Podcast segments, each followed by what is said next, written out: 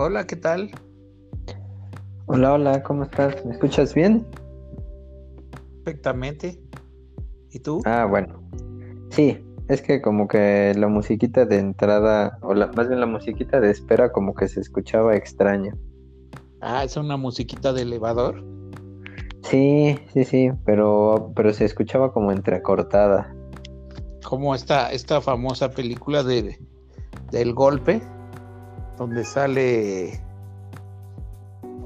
Bueno, es, es una película que se utiliza, la, la música se, usi- se utiliza de clas- clásicamente para, para espera, ¿no? De elevador. Ajá. Es Ajá, Robert. Redford, creo que es el que sale en esa película del golpe. Era muy jovencito. Un jovencísimo Robert Redford. Sí. Eh, bueno, ¿y qué nuevas me traes junto con este nuevo año? Pues todavía no hay nuevas noticias. Seguimos con las viejas noticias, las viejas malas noticias. Exactamente. No news is good news. Bueno, entonces, ¿quieres que te plantee un, un tema? Sí, yo tengo algunos temas, pero creo que eh, pueden salir en el... Pero como no son de chismógrafo como los tuyos, creo que... Ah, qué mala dejar. onda. qué mala persona. Diciéndome ya, sí, bueno, tus temas baratos me encantan justamente porque son fáciles, son este caminos ya recorridos. Al contrario, de hecho son de los más difíciles. Ne- Necesitan cierta preparación y los míos son mucho más sacados de la chistera. Bueno, yo solo tengo, tengo un par de temas. Este, A ver. Entonces, el, el- el primer tema es, es como de chismógrafo, tal como lo mencionas, pero, pero es, es justo una, una manera como de hacer una reflexión de este año que, que fue duro para todos y que, es, es- digamos, de alguna forma me voy a aprovechar de que es un tema fácil, pero voy a tratar de darle al, al menos algo de jiribilla. Entonces, la pregunta Ajá. es esta. Imagínate que, que ya llegáramos y, y este ocurriese como un milagro y dijeran, ¿saben qué? Este, ya encontramos y pues este, la verdad es que ya descubrimos que todos aquellos que mañana se tomen medio litro de jugo de limón, este, pues ya van a ser inmunes ante el coronavirus y eso era lo que, lo que, lo que queríamos saber y la respuesta era tan fácil, estaba tan en nuestras narices que por eso nos costó tanto encontrarla, muchachos. Entonces, pues ya el limón nos vamos a garantizar de que se reparta y, en todos los países y ya Ajá. conseguimos, hay para todos. Entonces, en una semana vamos a estar ya todos inmunizados y por lo tanto, la siguiente semana vamos a volver a todas nuestras actividades cotidianas con la naturalidad de siempre. Este, la pregunta es, bueno, ya si hubiese, si ocurriese ese escenario, hipotético, ¿qué realmente tú harías? O sea, eh, o en qué estarías a favor de que las cosas cambien. Es decir, podemos volver tal a como estábamos, ¿no? Pero digamos, ¿qué de nuevo nos ha, nos enseñó la pandemia que valga la pena conservar? Mm, ujú. Porque, porque yo oí ya muchas de estas res- eh, ¿qué piensas que valió la pena de este año? decir, pues son un poco de estas respuestas que son como de, pues del encierro y del ensimi- ensimismamiento y de la reflexión y, todos me empiezan a decir cosas como, pues yo aprendí a ser más paciente o, aprendí a valorar las relaciones con las personas con las que salía o, o aprendí a sentir que no tenemos todo ya dado, ¿no? Que, que realmente somos con, tan frágiles, tan frágiles en salud y en forma mental también que, que esto nos ha enseñado un poco la fragilidad, pero, pero de alguna forma esos son como productos intangibles, que está bastante bien, ¿no? Este, por supuesto, nos está haciendo todos un poco más sabios, quizá también un poco más viejos, por el estrés, quizá también un poco más fuertes, pero un poco la que la pregunta es, ¿cuáles serán los productos tangibles que obtuvimos de esto? ¿Qué es lo que vale la pena así en términos tangibles de, de mantener? Yo creo que la parte laboral, este, que la, la gente, los patrones se den cuenta que no es necesario estar sentado ocho horas en la oficina para considerar que hiciste bien tu trabajo. Pero el señor es patrón. Este, tú mismo le deberías decir eso a todos tus empleados, ¿no? Sí, absolutamente. al, menos de las dos este, fábricas que tengo. Bueno, de las dos de las cinco, en las otras tres sí se necesita mano de obra este joven y sin derechos legales para que funcione bien. Pero en las otras dos yo creo que sí se sí podríamos hacer mejoras en ese sentido. digamos, esas de las, me imagino que las dos jóvenes te están refiriendo a las a las eh, en donde los jóvenes los utilizas como conejillos de India para, para probar tus condones, tus famosos condones profilátex. Exactamente. No, ya hablando en serio, yo creo que e, esa parte laboral sí debe de cambiar porque muchas empresas también se dieron cuenta de que por mandar a la gente a sus casas a trabajar no se cayeron los servicios, o sea, las comunicaciones este, realmente ya están en un punto bastante avanzado, teniendo una infraestructura decente, ¿no? ¿no? Tampoco somos de primer mundo, pero creo que sí se logró dar como esa transición casi mágica de hecho, muchos de los compañeros nos dimos cuenta de que disponíamos de muchas herramientas tecnológicas hasta que llegó la, el encierro, llamémosle, y que antes ni siquiera sabíamos que los teníamos. Estaban absolutamente desaprovechados. Esa es una. Y la otra es este algo que a mí me ha pasado mucho. Es que estaba muy acostumbrado a ir a, a, sesiones de CrossFit, ¿no? Eh, para mí es bastante entretenido, es lo que más me ha llenado, pero en estos últimos meses de encierro, hacer ejercicio por mi cuenta este, me, ha, me ha resultado bastante satisfactorio, fíjate, creo que no necesito todo el equipamiento, este, claramente no puedo hacer muchos ejercicios, pero para mantenerme en forma me ha bastado este, con, videos, con rutinas, con, mínimos elementos de peso para mantenerme saludable y, yo creo que eso es algo que, voy a ponderar en el futuro postapocalíptico. Ah, de veras, o sea, estarías pensando en un esquema híbrido o realmente volverte un solitario, un lobo estepario del ejercicio. Estoy pensando seriamente en un lobo estepario y, no sé, tal vez en lugar de pagar una membresía anual a, este lugar, este, a, a estas instalaciones, hacer visitas esporádicas, solamente cuando extrañe este, algunos ciertos elementos o para, para darle cierta variedad, pero ya como algo fijo lo veo un poco complicado. Qué interesante. O sea, de alguna forma tuviste como una adaptación una adaptación muy, muy satisfactoria en como en, hacer esa actividad de, forma individual. Sí, y fíjate que lo este al inicio me costó un poco de trabajo, pero creo que me las arreglé bastante bien. Y no sé, creo que fue como un poco fuerza de voluntad y dedicación, o sea, hacerlo en serio, asumir que es lo que tenía y que y que debía de sacarle el mayor jugo posible. Claro.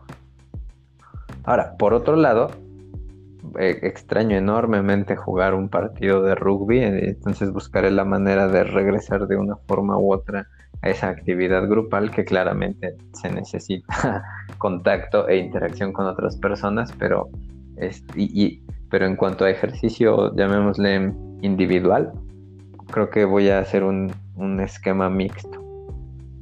Pero podrías jugar este, digamos, un videojuego online, ¿no? Y jugar rugby online con tus compañeros. Ah, no sé, dejé de jugar video, videojuegos hace muchos años. Eh, ok. Bueno, sí, sí, veo el punto. Yo, yo creo que eh, eh, hablando como de la parte laboral, como que una algo complementario, totalmente complementario es en el sector educación. Este es claro que, que hay muchas de estas actividades que también se podrían hacer eh, vía online y que eso pues abre la posibilidad, por supuesto, de, de impartirlo a más personas, de tener más recursos que estén disponibles, eh, recursos educativos, digo, para, para, alumnos, pero también incluso habla, habla, de, habla de la posibilidad de tener sistemas híbridos o tener sistemas paralelos. O sea, por ejemplo, con un sistema híbrido, con, o sea, es decir, que haya algunas partes presencial y otra parte, otra parte en línea, pues lo que ocurre es que tú puedes asegurarte como un mejor aprendizaje porque está la parte presencial, pero además hay recursos. Y con un esquema paralelo, pues lo que digo es que especialmente estos alumnos que, que vienen de zonas lejanas o que para desplazarse a su escuela, pues usualmente tienen que viajar hora y media y son asaltados en el transporte público en el que viajan o son o de veras tienen muchos vericuetos y también tienen que trabajar, pues podría haber grupos que sean exclusivamente online para estas personas. Y, y bueno, lo mismo para a todos los niveles, ¿no? Ahorita estaba pensando como en nivel universidad, pero pero lo mismo, por ejemplo, para nivel preparatoria, pues sería muy lindo que todos los recursos que los profesores prepararon, este, por ejemplo, de orientación vocacional y cosas por el estilo, estuvieran siempre disponibles como una forma pues de conocimiento complementario, ¿no? Para quien se quiera acercar a ellos. De veras que que las universidades han crecido y pueden crecer todavía más en términos de tener como mucho universidades y preparatorias, como mucho hacer. En cuanto a los niños, pues, eh, o sea, digamos, incluso podría, ahí parece que lo que podría funcionar es un esquema híbrido en donde vayan cierto tiempo a clases, pero en la tarde pudiesen tener la, la opción de, en la comodidad de sus hogares, tener alguna actividad extra que sea exitosa, ¿no? Y eso pues podría estar incluido en las escuelas privadas o en las públicas también, ¿no? Sí, sí, sí. Sí, creo, que creo que la parte de la interacción humana sí se necesita de una forma u otra. Creo que no puede dejarse de lado, pero un esquema mixto creo que sí sería lo, lo más adecuado como en muchos niveles, ¿no? Sí, pues sí, justo mi sospecha es que en el futuro la educación así, digamos, como en forma presencial pura, a lo mejor va más eh, un objeto de lujo, pero va a haber una educación masiva en donde gran parte de la educación masiva por lo menos va a ser un, un esquema híbrido y la gente más pobre pues a lo mejor va a tener pues tal como ocurre ahora, ¿no? Una, una educación pero pero eh, en línea, en línea completamente. Eso, eso por ejemplo pasa con el programa de telesecundaria, ¿no? En México que ya sé que se hace mucha burla y que son chistosos los videos y todo. ahorita te digo por qué son chistosos, te, voy a contar un poco la historia, pero, pero son un éxito porque, porque han llevado la secundaria a lugares en donde pues existen primarias, pero secundarias no. Y, y eso ha permitido que mucha gente tenga la opción de realizar estudios secundarios y quizá de ahí animarse a seguir estudiando o si no al menos pues dar una, educación mejor, más profunda a gente que está en zonas rurales muy, muy abandonadas. Yo creo que ese, ese fue un sistema genial y, y es de los grandes aciertos mexicanos, ¿no? En los últimos años de educación.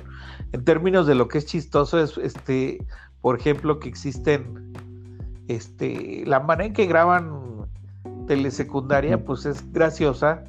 Son niños, por supuesto que sí son de secundaria y actúan y todo, pero yo no sabía y después supe en algún momento que muchos de esos niños eran, pues eran chavitos que, que se habían portado mal y digamos en sus propias secundarias de veras eran, digamos los chicos problemáticos de las secundarias y entonces los juntaban para actuar y, por eso uno ve y como que intuye y dice uno pues están riendo todo el tiempo son como un desmadre o sea es y actúan re mal, pero al mismo tiempo ves como que atrás siempre se están riendo. Era, es como un poco como que los, los chicos malos están haciendo la, producción.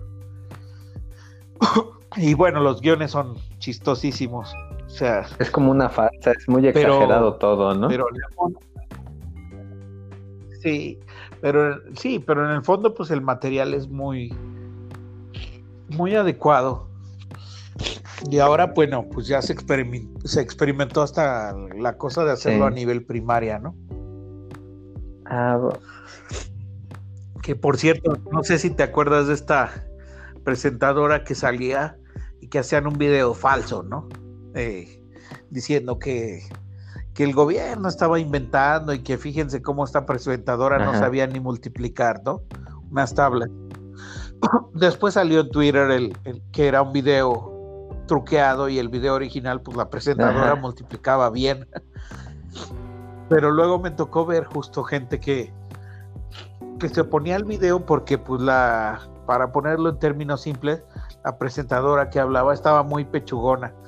Y fíjate que yo eso se lo mostré a gente como, pues, con estudios y todo, y varios me dijeron, es que sí está muy pechugona. Y yo, estaba, pero pues ni siquiera está escotada ni nada. Y una,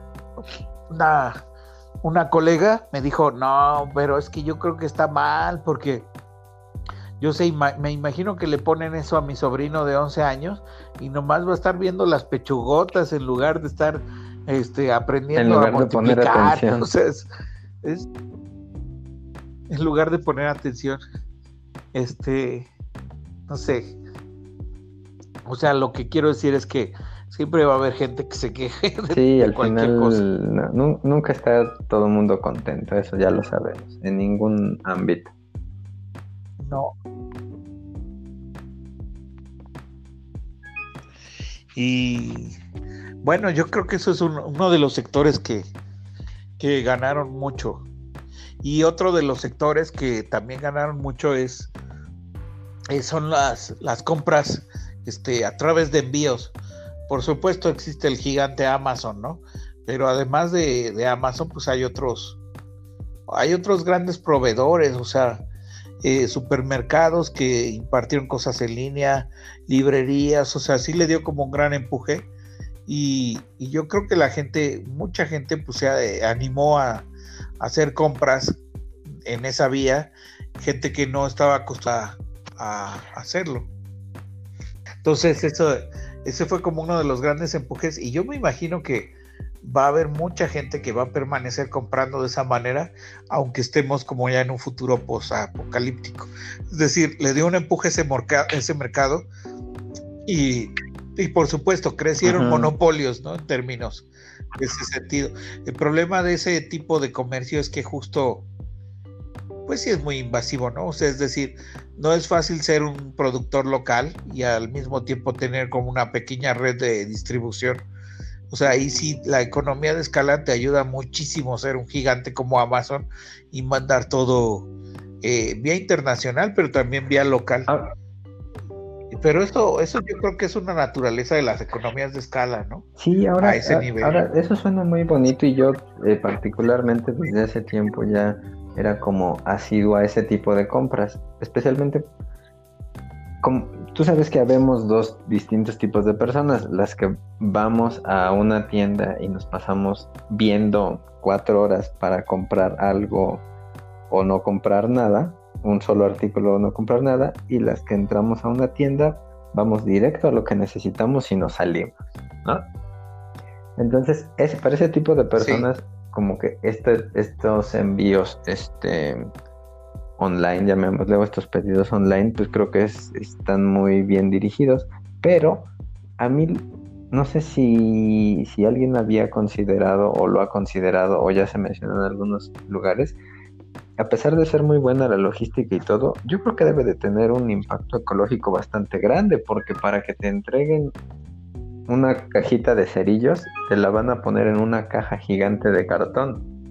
Este, y, además de que, pues claramente el, em, ¿cómo se llama?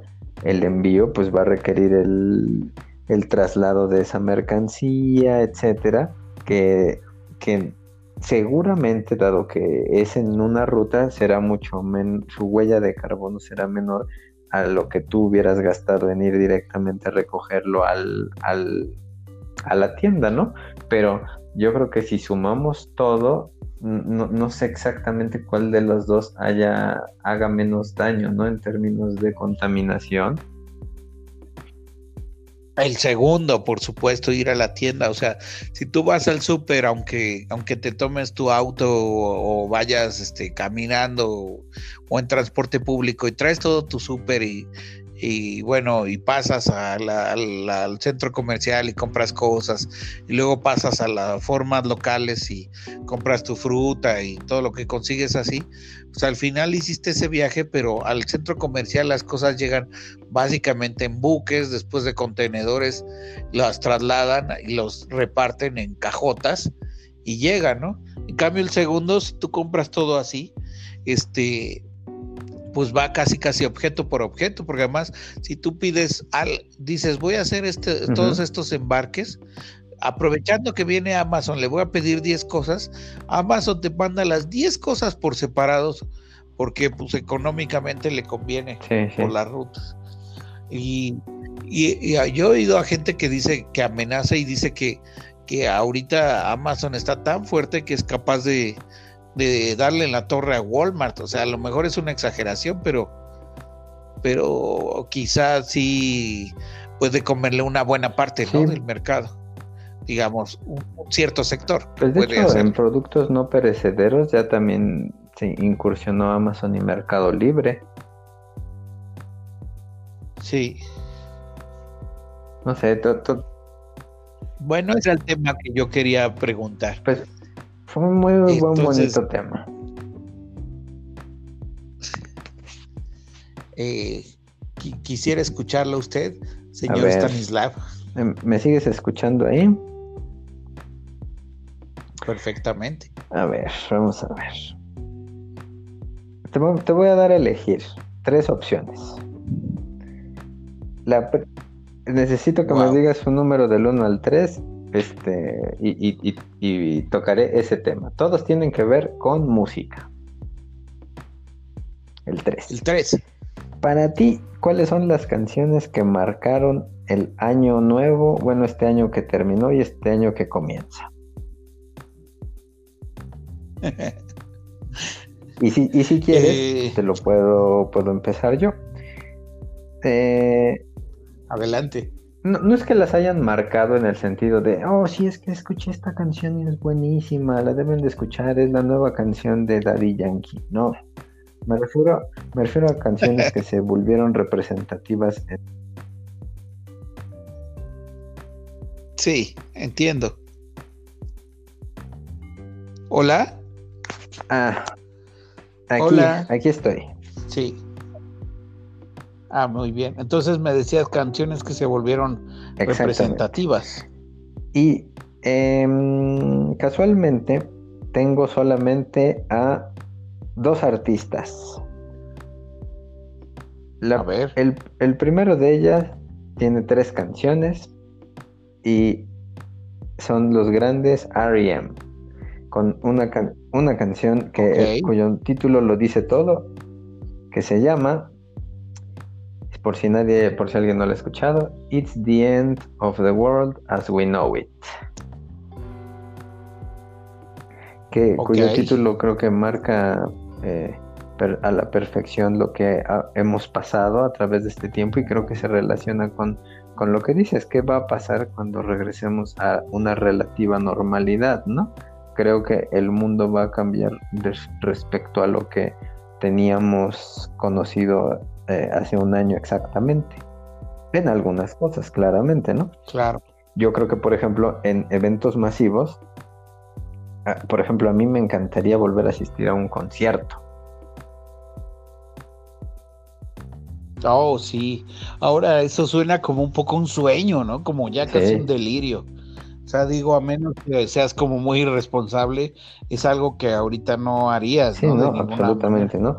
Eh, y tal vez un, bueno, tú, tú me conoces, tal vez algún evento deportivo, no tanto porque ahí sí el, el tema de la comodidad del hogar me atrae demasiado, pero pero definitivamente en, el aspecto musical eh, sí es muy distinto ir a un concierto en vivo que a, escucharlo en una grabación por muy buena que sea. Entonces, esa es la primera eh, canción.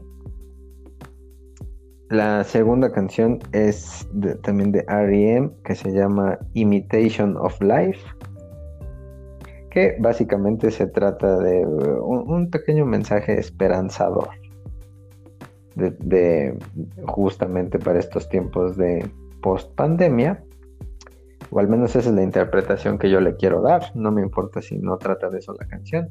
Y la siguiente es una canción de George Harrison que se, que se llama All Things Must Pass del disco del mismo nombre y que también justamente digo, claramente la canción se va por otro camino, pero como mensaje también me queda para estos tiempos de que tarde o temprano tiene que salir el sol.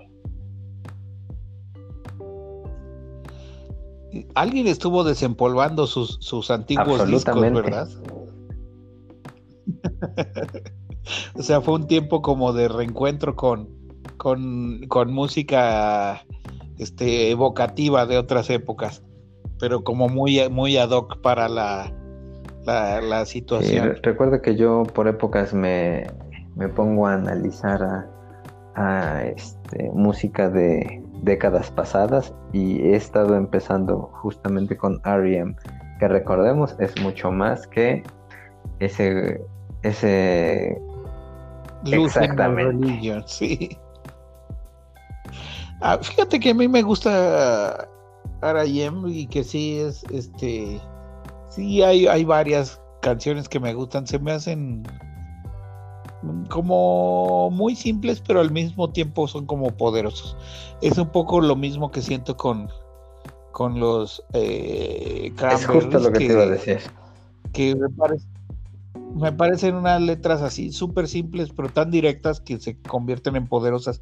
De hecho, en, términos de, de eso, eh, bueno, si alguien tiene como nostalgia, hay una serie en Netflix que se llama The Derry Girls, que Derry es una ciudad espantosa. Eh, bueno, con todo respeto para la gente que sea, si alguien nos escucha de Derry, eh, lo hacemos con todo respeto es una ciudad que, es famosa por ser fea. conozco conozco a un, a un irlandés, este, y entonces le, preguntamos a este irlandés que, qué pensaba de Derry y nos dijo, ah, Derry, eh, fui una vez ahí, es como, como Iztapalapa, no, no es un lugar al que quieras ir, pero es, es justo una ciudad que está, es como una zona fronteriza entre, entre Irlanda y, Reino, Reino Unido, ¿no? O sea, y lo que ocurrió es que, bueno, justo ahí pasaron,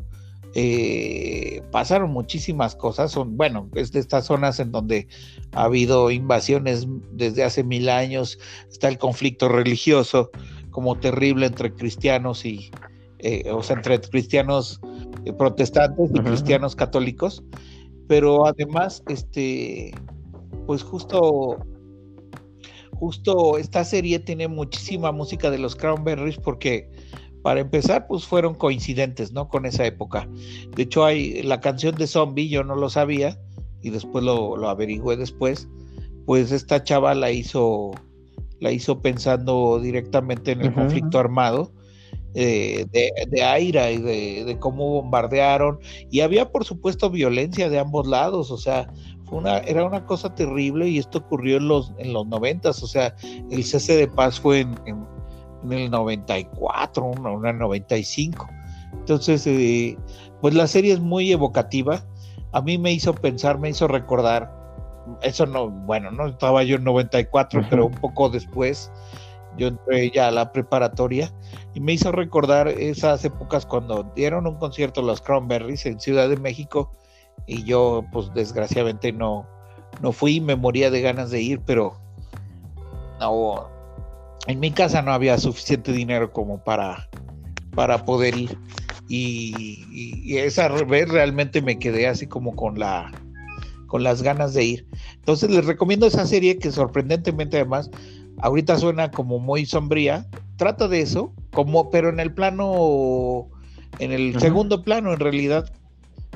En el primer plano es una serie de comedia muy graciosa de, chicas adolescentes que, viven ahí y que están un poco mal de la cabeza todas. Este, eh, y quizá por eso me identifico más. No, no, no, yo no tuve una adolescencia así como de, chico popular, digamos, sino era más de weirdo. Este, para ser sincero. En cuanto a, entonces entiendo bien, R.I.M. justo representa también una época de los ochentas eh, eh, como muy, yo, yo siento como muy positiva, o sea, como muy, eran como muy, una, como una buena vibra, a pesar de que hablaban de un montón de, de problemas que había al mismo tiempo. Tienen esta, este, esta canción que está, que habla del gas napalm, ¿no? De Orange, que se me hace súper buena la manera en que está escrita. O sea, es una canción que no te hace sentir como acongojado, pero ya que empiezas a ver la letra y de lo que habla, este, disfrazado hablan de, de, todo este problema, ¿no? De la guerra, en el fondo. Eh, bueno, yo en términos de eso de las canciones que yo ahora fíjate que sí te voy a hablar de las canciones que escuché más que más que de las que fueron como correspondientes. Entonces son medio dos canciones al azar. Una es eh, estuve pensando en la canción esta de Tony Camargo, la famosísima canción de Yo no olvido el año viejo porque me he dejado cosas muy buenas. Ocurrió que mi, eh, mi suegro, digamos, el, papá de mi pareja, este, pues se fue en un programa muy loco, o sea, dentro de una de estas locuras, de sus aventuras locas, pues se fue a trabajar a las Islas Marías, mm. que si no lo sabe, amado auditorio, estas islas ya no son una prisión, ya hay un decreto desde hace mucho tiempo de que no son una prisión, pero además en, marzo de este año, en pandemia, ya se acabaron la, la, ya no hay nadie viviendo oficialmente ahí de los antiguos presos y sus familias, que muchos decidieron quedarse lo mayor tiempo que pudieron hasta que el gobierno les dijo, bueno, ya no pueden vivir aquí, o sea, aunque vivan por gusto. Entonces, eh, pues ahora el programa que intentó hacer este gobierno es como una reserva federal, que, una reserva ambiental. Entonces la idea es como armar un proyecto de, pues de tratar de tener una reserva bonita ahí y de empezar a ver cómo, cómo va a funcionar, ¿no?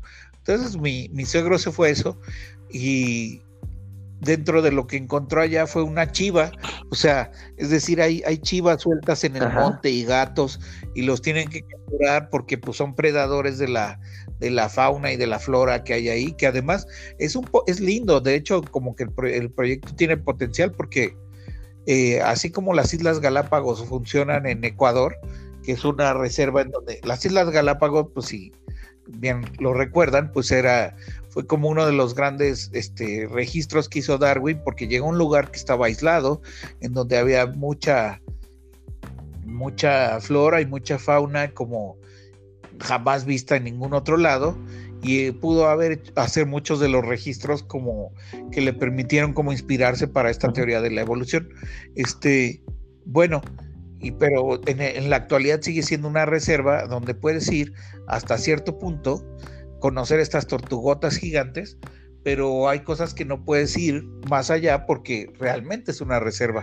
Entonces, las Islas Marías también tienen aquí unas ciertas aves que unos, eh, son como unos cotorros a este, amarillos que que son endémicos del lugar y que no existen en ningún otro lado.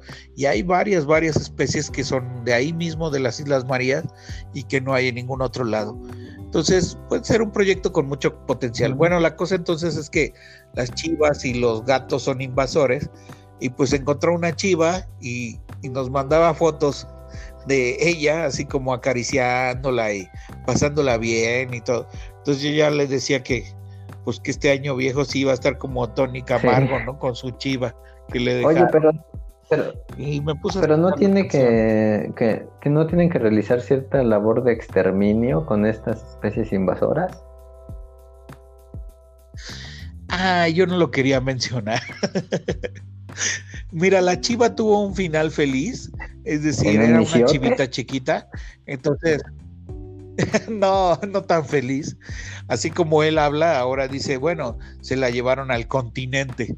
O sea, ya él ya, ya es un isleño puro, este, ya está bronceado, ya habla de los continentales como estos invasores que además este, consumen recursos de forma loca. Eh, entonces la chiva se la llevaron al continente y se la llevan como con un veterinario que tiene como un zoológico. Creo que en Nayarit. Pero, pero bueno, pues hay otro, otros chivos y, gatos que sí están como, pues los tienen que exterminar, ¿no? Justamente para que no exterminen lo demás. Y, creo que hacen capturas y todo, pero no, no es sí, porque Me imagino que también logísticamente es lo más fácil y lo más viable económicamente, ¿no? Pues sí, o sea, la verdad es que hay, hay, es como una sierra, ¿no? Entonces, si entras en una sierra, eh, capturar un animal y bajarlo es muy complicado. O sea, pero bueno, él no, él no fue en esa labor, no fue en una labor de asesino este experto. Ay, espero que no mande fotos con sus este, montañas de cabezas de búfalo. de búfalo mojado. Ok. ¿Y cuál era la otra canción? La, la, otra canción es. Yo no conocía esta artista que, bueno, en realidad ya hace tiempo que fue famosa y todo, pero pues yo luego me desconecto un poco y después me reconecto. Entonces, este. Esta es este. Tanita Ticaram. No, no, no es la primera vez. La, la, bueno, pues es una chava como inglesa, pero como con una fuerte ascendencia india. Y, entonces canta de una forma muy extraña. ¿Sabes qué ocurre? Que sus canciones me hacen como entrar en trance. O sea, son canciones un poco entre pop y un poco entre música electrónica ligera. Digamos, o sea, son, son canciones este house o chill este, pero, pero me gusta cómo canta y las letras son como suficientemente bonitas y tienen giros un poco extraños. Entonces, pues la estuve oyendo y me gustó mucho, trabajé mucho, incluso el, eh, desgraciadamente trabajé incluso el, el, último día del año y bueno, entré en trance con varias de esas canciones, pero una de las que me gustó es una que se llama eh, The Day Before You Came. Se me hizo además interesante la idea. Entonces, ella es una chava en esa canción que describe todo el día, todo lo que pasó en todo el día, justo antes de, de conocer a como alguien que ama, ¿no? A su pareja actual o digamos eh, al, amor, ¿no? Lo que le revolucionó. Y entonces no habla nada, nada, pero absolutamente nada de la, de la pareja. Eh, entonces es, como que te, muestra lo importante que puede ser alguien simplemente a través de su negación del vacío. Me pareció de la ausencia me pareció súper inteligente la canción. Entonces, por ejemplo, te voy a decir una frase.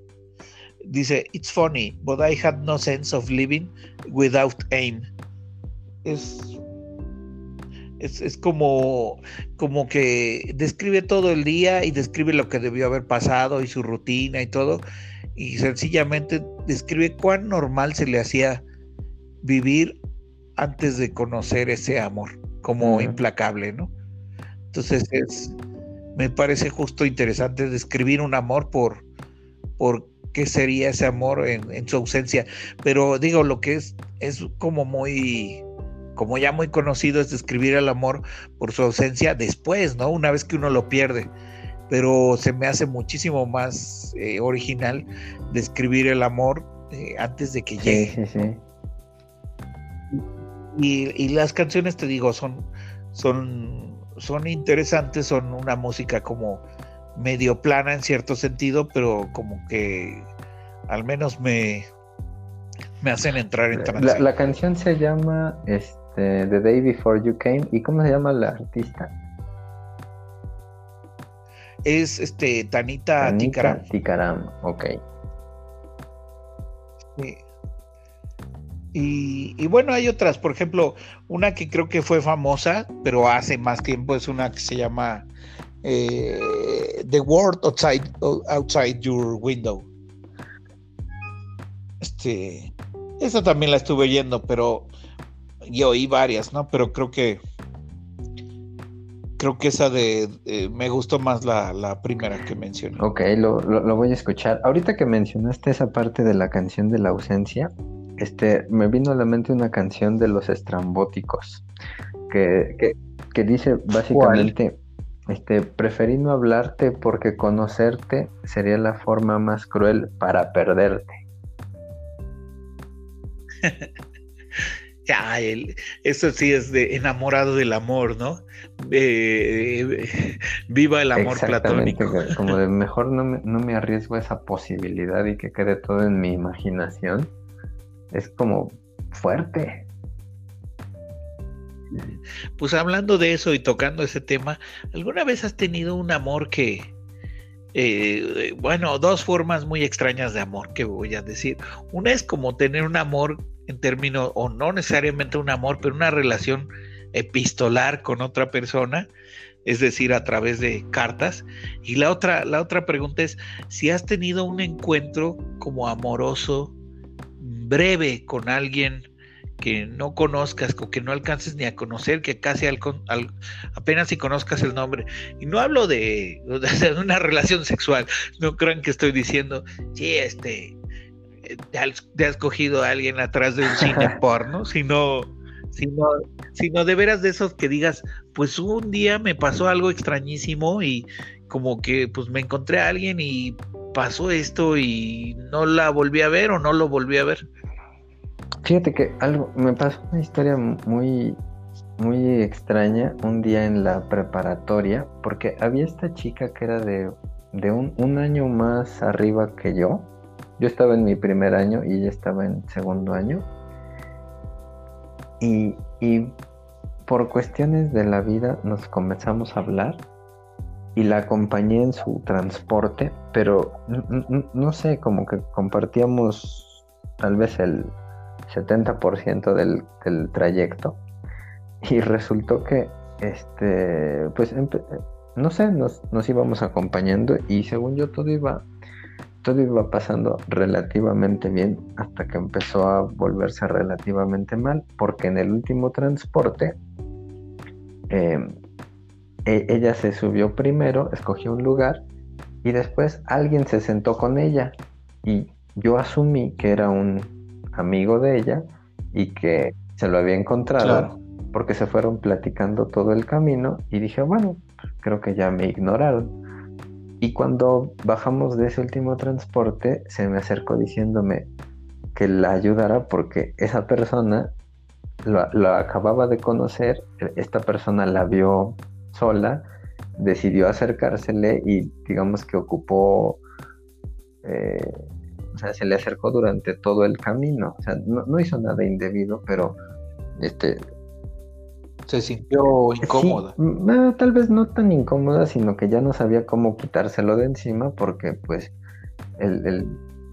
Bueno, al final la, persona tenía pues, ciertas intenciones románticas, ¿no? En, en, última instancia. Este, y no sé, algo que me pasó justo con esa chica fue que se, sentía yo que había habido como una cierta conexión con ella, pero como que ese hecho e, esa pequeña confusión, dado que hubiera sido bastante fácil para ella decir, no, el lugar está apartado, vengo con tal persona, o haber separado, ido conmigo, o, no sé, cualquier otra cosa, siento que hubiera, sido, hubiera cambiado como toda la historia de la relación entre nosotros. Chistoso, pero sí, eso es una parte, yo creo que como de la de estas conductas que, que sí son un poco como violentas. O sea, no, no, no quiero ser así como muy moralino, pero, pero justo esto de como llegar a imponerse a veces es cuando uno no está invitado, o a lo mejor sí es cierto que esto de que pues las chavas no se sienten como la libertad de decir, no, no me interesa y ya como, porque bueno, pues porque hay muchos hombres violentos que reaccionan mal, ¿no? Ante eso cuando en realidad pues están en todo su derecho, ¿no? Decir, pues yo estaba platicando con él, perdón, y ya, o sea, y ahí debería acabar. Y, se me hizo extraño porque era, o sea, era un claramente un lugar público, éramos personas de la, de la misma edad, este, también la otra persona que, que se sentó con ella, pero no sé, en algún como que nunca tuvo la confianza de, de decir que no estaba interesada. Pues yo creo que es parte de eso. O sea, a mí me, ha tocado ver situaciones así y es, es feo, ¿no? Como que de ahí a, al acoso hay un pequeño paso. Muy, Afortunadamente El, incidente o sea, no pasó a mayores. Este, o sea, la otra persona, pues ya al, ver que estaba platicando con, con ella y lo que fuera, pues ya dijo, bueno, ya me voy, no, no le no le interesa mi compañía, pero eso fue 40 minutos después, no cuando debió ser. Uf, qué pesado. Pues fíjate, a mí en términos de eso, bueno, ya dije, ¿no? Hace, hace rato dije que era un güero. Entonces, pues es natural pensar que, que tuve algún encuentro así con, con, una chava como del mismo calibre. Entonces, me ocurrieron dos cosas que me parecen como curiosas. Eh, bueno, me han ocurrido más, pero, pero al menos de esas me acuerdo ahorita. Este, una vez, estando como en el metro, entonces yo estaba en una estación de metro y, y vi que una chava, como de enfrente, me hacía señas y no era una chava así como particularmente bonita, tampoco era fea, no era una chava normal, pero apenas además pues la veía, estaba del otro lado, entonces sí alcanzaba a verla, pero tampoco es que viera los detalles finos, ¿no? Pero como que me hacía señas y yo, pues, pues al principio pues la ignoraba porque dije, pues le debe estar hablando a un amigo, ¿no? Muchas veces pasa eso, que uno se separa en una estación y todavía un poco disfrutando como la compañía, este, pues seguro a ti te pasó alguna vez, te cruzas y ves que el otro está del otro lado y le haces unas señas de luego nos vemos o la pasamos muy bien o le haces algo de burla. Y volteé y vi que no estaba haciendo eso a nadie y como que me volteó a ver y me decía, sí, o sea, como te hablo a ti. Y, y ya que empezó a hacer eso, pues yo dije, qué extraño, porque, digamos, eso no me suele pasar todos los días. Y ya le empecé yo a hacer como señas y, ella, pero ella estaba como muy particularmente así como, digamos que era como coqueta, divertida, se movía. Y, entonces yo empecé como a responder y a divertirme también y todo. Y, realmente le estaba pasando bien. Era además este eh, en la noche, o sea, digamos, eh, al final de un día, eh, no estaba el andén solo, había gente, pero y a la chava no le importaba. Pero era de, un lado a otro, o sea, de un sentido a otro. Sí, de un sentido a otro. Es decir, o sea, estábamos suficientemente lejos, ¿no? Digamos que estabas como unos 10 metros en línea recta, pero lo te separaba un brinco de 8 metros. Yo, yo diría que un poco más, que quizás son unos 15 metros, ¿no? Una cosa así. Y, y bueno, seguimos así todo y, y de repente llegó su metro y entonces me hizo adiós, así me movió la mano y yo le dije adiós y me puso así como una señal como, como que se tocaba un ojo de una lagrimita y yo hice lo mismo y ya nos reímos un poco y se fue. Y ahí acabó. Ahí acabó. Qué relación tan efímera, tan intensa y efímera. Me, me gustó mucho, pero, pero fue extraña. Otra que tuve fue esta, ¿no? O sea, iba yo un día volviendo de entrenar, de hacer ejercicio. Entonces, eh, bueno, pues donde yo estaba, había unas vías del tren, o sea, vivía cerca de unas vías del tren.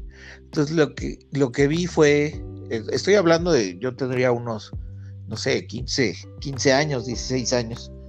Entonces vi se me hizo raro, pasé por ahí, no estaba justo al lado, pero vi una chava que, que estaba como en las vías del tren y como que se acostaba uno de las de los oídos sobre las vías y pues me llamó la atención, ¿no? Por lo menos me llamó la atención. No me pareció que estuviera como en una conducta suicida, no se veía una chava alterada, ni, ni que estuviera haciendo algo así como de, pegándose. o, se me hizo raro. Entonces llegué a mi casa, pues dejé mi ropa deportiva y todo, y, y me quedé, pero ¿por qué estaba haciendo eso? Entonces me cambié de ropa rápidamente y me salí, decidí regresar e ir a averiguar. Entonces encontré a la chava como, bueno, ya no estaba ahí, pero estaba todavía cerca de las vías y se paró y le pregunté pues que qué estaba haciendo. Y me dijo que, que nada, que ella había oído que las vibraciones pues se pueden eh, transmitir varios kilómetros y que estaba intentando saber si eso pasaba o no. Su, su, respuesta me pareció por lo menos interesante. Y entonces empezamos a hablar. Y ese día yo no tenía pues, gran cosa que hacer. Este, además no, no había nadie digamos, en mi casa que estuviera preocupado por mí. Entonces fuimos a un parque y empezamos a hablar. Apenas y recuerdo que creo que cruzamos, este, cruzamos eh, eh, los nombres, pero platicamos y platicamos y platicamos y me habló de su familia y de su hermana y de mil cosas, como una, una cosa muy, muy, muy interesante. Y, y este, y hablamos, no sé, como ocho horas. Entonces, después, sí, una cosa así, muy larga. Entonces, le, al final le pedí, eh, pero pues de alguna forma fue como muy cercano, o sea, sí, en algún momento se volvió como muy íntimo.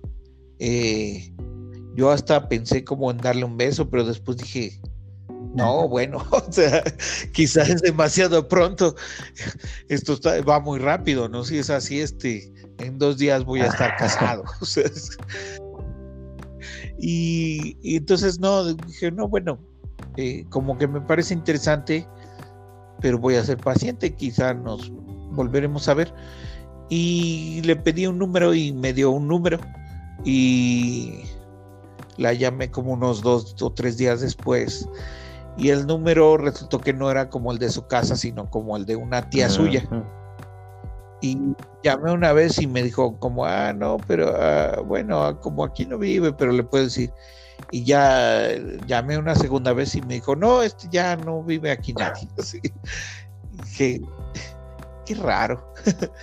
o sea, digo, bueno, fue un rechazo y todo, pero, pero la experiencia me pareció como rara. Yo pensé, pensaba que esas cosas solo pasaban como en las películas, pero pues fue bastante surreal, eso sí. Pues yo creo que en el fondo todos tenemos este, experiencias así.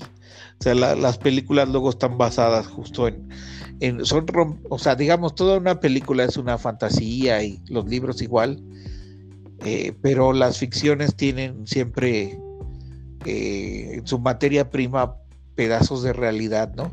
Entonces justo alguien que hace una buena ficción es un buen ensamblador, un maestro ensamblador de, de experiencias diferentes, ¿no? Algunas reales, otras, otras este, soñadas, pero, pero algo de, algo de realidad hay siempre. Son dos historias muy interesantes, la verdad, me agradaron. pues de, en el, para un weirdo, pues sí. claro, digamos, desde el punto alguien más diría, pues este, este, este cuadro ya estaba mal de la cabeza. no, pero fueron, fueron bonitas. Cambiemos de tema. Entonces, volvamos a los tópicos musicales. Entonces, ahora quiero eh, en la rocola el, tema número uno. El tema número uno. Ahí te va. Eh, eh, este es más como pregunta de chismógrafo, pero este, y ni siquiera necesitas dar una gran explicación. Si tuvieras que escoger un, una canción solamente y solo un disco, no necesariamente la canción debe de estar contenida en dicho disco, que tuvieras que escuchar durante todo un mes solamente esa canción y solamente ese disco, ¿cuál escogerías? Como, como siempre puedo empezar yo. Este, sí. Eh, y, y, realmente ambas mis ambas elecciones son este son canciones clásicas que todo el mundo las conoce, pero a mí me parecen particularmente grandes en su, en su construcción literaria, en su construcción musical, y son las siguientes. Como canción, escogería Light My Fire de The Doors, porque me parece el ensamble que tienen cada uno de los instrumentos es genial y de hecho si escuchas cada uno de los instrumentos, suena como una canción totalmente distinta entre ellos, pero a la vez complementaria. Y como disco sería el clásico y de los mejores discos del mundo mundial de todos los tiempos, eh, The Dark Side of the Moon. Y creo que no necesito dar más explicaciones de, de ese disco. Pero suena mucho oír algo un mes, ¿no? Por eso, necesito que... pienses algo en lo en, en eh, que te dé la suficiente amplitud de ideas y de temas como para que en un mes pudieras soportarlo es que cuando pones como un ya un intervalo de un mes, yo hasta empiezo a decir, oh, bueno, ¿valdrá una sinfonía como una canción para tener un poquito más de variedad? Porque creo que en un mes, o sea, de veras cualquier canción, por más que la que la ames, te termina por taladrar, ¿no? O sea, lo que quiero decir es que no es lo mismo pensar en la canción que más te guste para oír, quizá todo un día entero, que, la canción que más te guste para, para un mes. O sea, es una distinta optimización. En ese sentido, hasta quizá eh, elegiría una canción que tenga muy, muy poca música, ¿no? lo mejor una de estas cosas experimentales en donde hay silencios de tres minutos, o sea, para decir, ay, voy a descansar tres no, minutos. Me refiero a que no lo vas a escuchar ininterrumpidamente, solo me refiero a que es lo único que podrías escuchar en ese tiempo. O sea, si la quieres ah, escuchar una vez al día, está bien. Bueno, quizás eh, ahí sí cambia un poco la cosa, o no escuchar nada. o sea, o bueno, escucharla un poco cuando quiera uno una, una música. Y no, no, y eh, no una este eh, una ópera o eso no, no, no puedes a menos que solo sea una de las piezas. Ah. eh, no sé, bueno, o sea, yo creo que en distintas etapas de mi vida, igual que tú, o igual que gente que conozco, así como, digamos, melómanos como con el corazón, más que con la, cabeza, porque, hay mucha gente que sí, de veras son, son melómanos con, con, con, ganas de conocer mucho mundo y hacen clasificaciones y escuchan y escuchan y escuchan todo lo que pueden y al final terminan haciendo este como aglomeraciones grandes y hasta estudios de cómo clasificar y, y digo hasta gente como muy eh, que termina con estudios profesionales de eso. Pero digamos eh, desde un punto de vista más mucho más este limitado muy muy mucho más limitado más aún en mi caso pues pues eh, he tenido periodos en donde tomo un par de canciones y las escucho hasta que me las acabo. O sea, eso de pensar en un mes no es, no es tan descabellado. Y, eso me ha pasado varias veces con distintas cosas. Entonces, pues, eh, no sé, ahorita voy a decir lo que me viene a la mente, que a lo mejor no es lo más racional, pero habla un poco de, de lo que me gustaría escuchar, ¿no? Entonces, en términos de la canción, pues me gusta mucho Atom Hair Mother, que es este una canción de Pink Floyd que es que es como una pequeña opereta y que en realidad no es tan buena, o sea, pero pero me pone de buen humor y la disfruto y siento que a pesar este de ser como una pequeña opereta con rock, pues tiene como su principio, su intermedio y su desenlace y la termina uno disfrutando. Dura como creo 24 minutos, una cosa así. Buena elección para pasar por distintos estados de ánimo. Sí, y además se me hace una canción con, con algo de interés musical, o sea, no digo que sea tan profunda, pero, pero pues está pues está bastante buena. Y en términos del disco, fíjate que uno de los discos que, que me gustan y que en algún momento lo, lo oía mucho es el, primer disco de Queen que, que, se llama, o creo que era el primero o el segundo, que se llama así Queen y que es un disco como moradito y que trae algunos de sus éxitos iniciales y me gusta mucho porque digamos, eh, el grupo hizo después grandes, grandes éxitos y consiguió muchas cosas, pero ahí eran un poco, quizá todavía más, este, más, cercanos a la ópera que después. Es decir, por ejemplo, cuando hicieron We Will Rock You, esa es una canción muy divertida y este está se disfruta y son muy muy agradables. Pero la, la esa, ese primer disco tiene tiene, tiene muchas canciones muy divertidas, muy como más en, como un tono más satírico. Este, por ejemplo, está la de esta de Rat King y no sé cuáles otras que, que me, me gustan mucho. Mm, bueno, no, no, no esperaba escuchar eso de ti.